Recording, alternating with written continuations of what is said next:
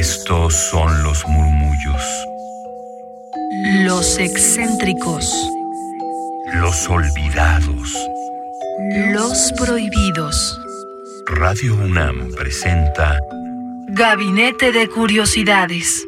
una galería de los archivos más extraños que han habitado nuestra frecuencia.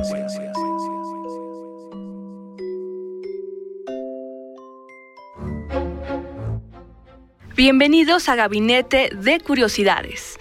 Estamos con ustedes Frida Rebontulet y Luisa Iglesias. ¿Cómo estás, Luisa? Muy bien, Frida. Buenas tardes a todos los que nos están escuchando aquí en Gabinete de Curiosidades, este espacio donde vamos a recorrer el enorme archivo que tiene Radio UNAM, Descarga Cultura, Fonoteca y Discoteca.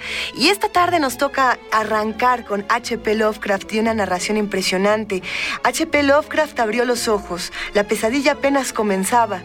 Apuntó en un cuadernillo el garabato Warren, Warren y volvió a desplomarse en la cama. Era una madrugada de 1919 y pronto conoceríamos una de las sagas más oscuras e intrigantes del autor, la de su alter ego, Randolph Carter. Los invitamos a que escuchen este audio que se grabó aquí en Radio UNAM en 1981 con el actor Alejandro Camacho y el oscuro director Eduardo Ruiz Aviñón. La declaración de Randolph Carter de 1919, primera parte de dos.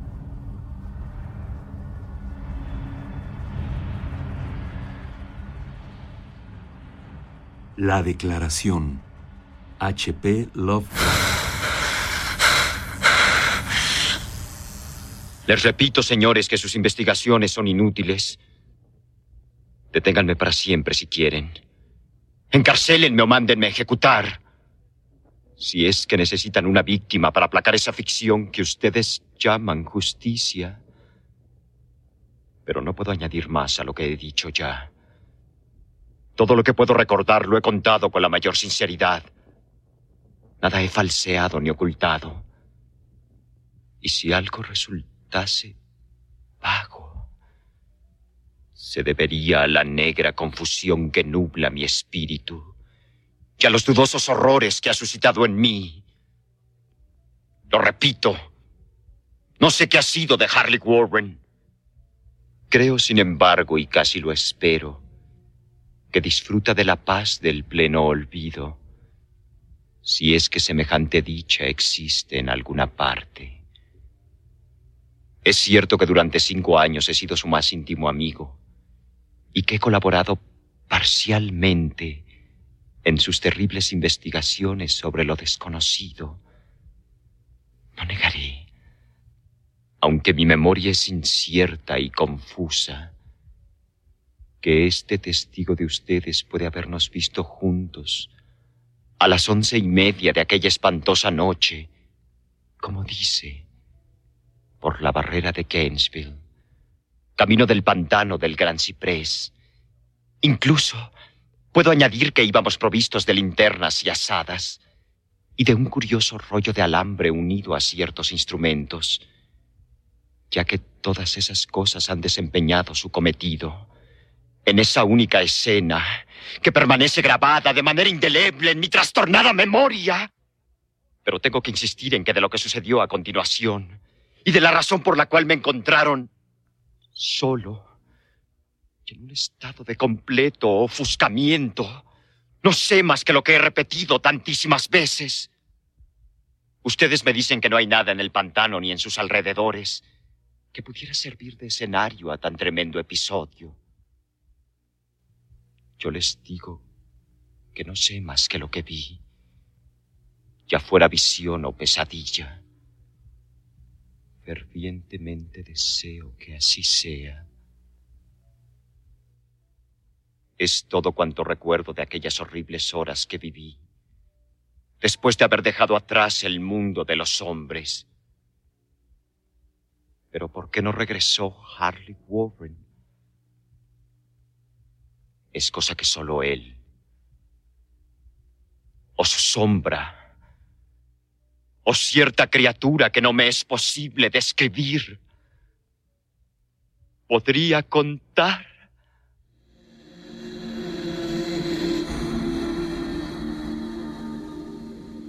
Como he dicho antes, yo estaba perfectamente enterado de los singulares estudios de Harley Warren. Y hasta cierto punto había participado en ellos. De su inmensa colección de libros extraños sobre temas prohibidos. He leído todos aquellos que están escritos en las lenguas que yo domino. Pero son pocos en comparación con los que están en lenguas que desconozco. La mayoría me parece que están en árabe. Y el libro infernal que provocó el desenlace, libro que él se llevó consigo de este mundo, estaba escrito en caracteres que jamás he visto en otra parte. Warren no me dijo nunca de qué trataba exactamente.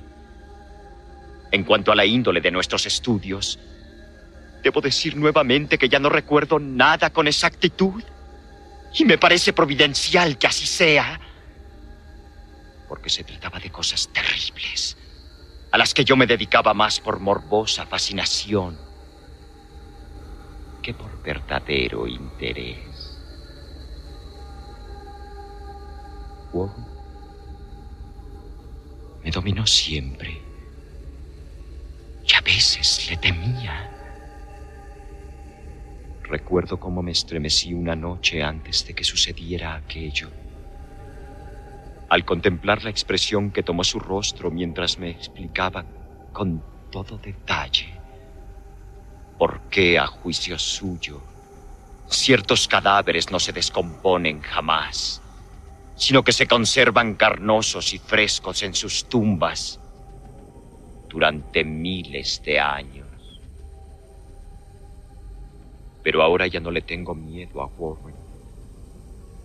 Porque sospecho que ha conocido horrores que superan mi imaginación. Ahora temo por él. Confieso una vez más que no recuerdo bien cuál era aquella noche nuestro propósito. Desde luego, se trataba de algo relacionado con el libro que Warren llevaba consigo con ese libro vetusto de caracteres indescifrables que se había traído de la India un mes antes, pero les juro que no sé qué es lo que esperábamos encontrar. El testigo de ustedes dice que nos vio a las once y media por la barrera de Gainesville, en dirección al pantano del Gran Ciprés. Probablemente será cierto, pero yo no lo recuerdo con claridad. Lo que se me ha quedado grabado en el alma es una escena solamente. Y puede que ocurriese mucho después de la medianoche. Porque recuerdo que la luna creciente estaba ya muy alta en el cielo vaporoso. Ocurrió en un cementerio antiguo. Que me estremecí ante los innumerables vestigios de edades olvidadas. El cementerio se halla en una hondonada húmeda y profunda, cubierta de espesa maleza, de musgo, de hierbas extrañas con tallo rastrero, en donde reinaba una vaga fetidez que mi ociosa imaginación asoció absurdamente con la idea de rocas corrompidas por todas partes se veían signos de abandono y desolación. Me sentía como obsesionado por la impresión de que Warren y yo éramos los primeros seres vivos que interrumpíamos un mortal silencio de siglos. Por encima de la cresta del valle, en un pálido cuarto creciente, asomó la luna entre fétidos vapores que parecían emanar de ignoradas catacumbas y bajo sus rayos vacilantes y tenues pude distinguir un inquietante panorama de antiguas lápidas, urnas, cenotafios y fachadas de mausoleos. Todo estaba desmoronado, cubierto de musgo, ennegrecido por la humedad, medio oculto en el espesor exuberante de una vegetación malsana. La primera impresión vívida que tuve de mi propia presencia en esta terrible necrópolis fue el momento en que me paré con Warren ante un sepulcro medio hundido, casi tapado por la tierra y la maleza. Y dejamos caer unos bultos que al parecer habíamos llevado. Entonces, me di cuenta de que traía conmigo una linterna eléctrica y dos asadas, mientras que mi compañero iba provisto de otra linterna y de un equipo telefónico portátil. No pronunciamos una sola palabra, ya que por lo visto sabíamos perfectamente dónde estábamos y cuál era nuestra misión allí. Y sin demora, cogimos nuestras asadas y empezamos a quitar hierba, matojos y tierra de aquella tumba plana de aspecto inmemorial. Después de descubrir enteramente su superficie, que consistía en tres inmensas losas de granito, retrocedimos unos pasos para examinarla. Warren, Warren pareció hacer ciertos cálculos mentales. Luego regresó ante el sepulcro que empleando su asada como palanca, trató de levantar la losa inmediata a unas ruinas de piedra que un día puede que hubieran sido un monumento. No lo consiguió y me hizo una seña para que le ayudara. Finalmente, aflojamos la piedra entre los dos y la levantamos hacia un lado.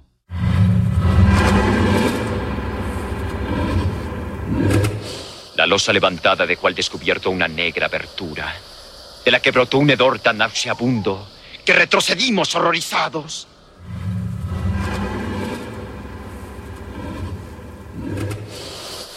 Poco después, sin embargo, nos acercamos nuevamente a aquella cavidad y comprobamos que las exhalaciones eran menos insoportables. Nuestras linternas revelaron el arranque de una escalera de piedra, sobre cuyos peldaños goteaba una especie de líquido inmundo, nacido en las entrañas de la tierra, y cuyos húmedos muros estaban incrustados de salitre. Y ahora me vienen a la memoria, por primera vez, sin alterarse ante el pavoroso escenario que nos rodeaba. Siento tener que pedirte que aguardes fuera. Sería un crimen permitir que baje a este lugar una persona tan nerviosa como tú. No puedes imaginarte, ni siquiera por lo que has leído y por lo que te he contado, las cosas que voy a tener que ver y las que voy a tener que hacer. Es un trabajo diabólico, Carter. Y dudo que nadie que no tenga unos nervios de acero pueda afrontarlo y regresar después a la superficie en su sano juicio. No te ofendas, que bien sabe el cielo lo que me gustaría tenerte conmigo. Pero en cierto sentido la responsabilidad es mía y no podría llevar a una persona tan nerviosa como tú a una muerte probable o a la Ya digo que no te puedes figurar lo que hay ahí. Pero te doy mi palabra de tenerte al corriente por el teléfono de todo lo que haya. Tengo aquí lo suficiente para llegar al centro de la Tierra y volver, volver, volver, volver, volver. volver.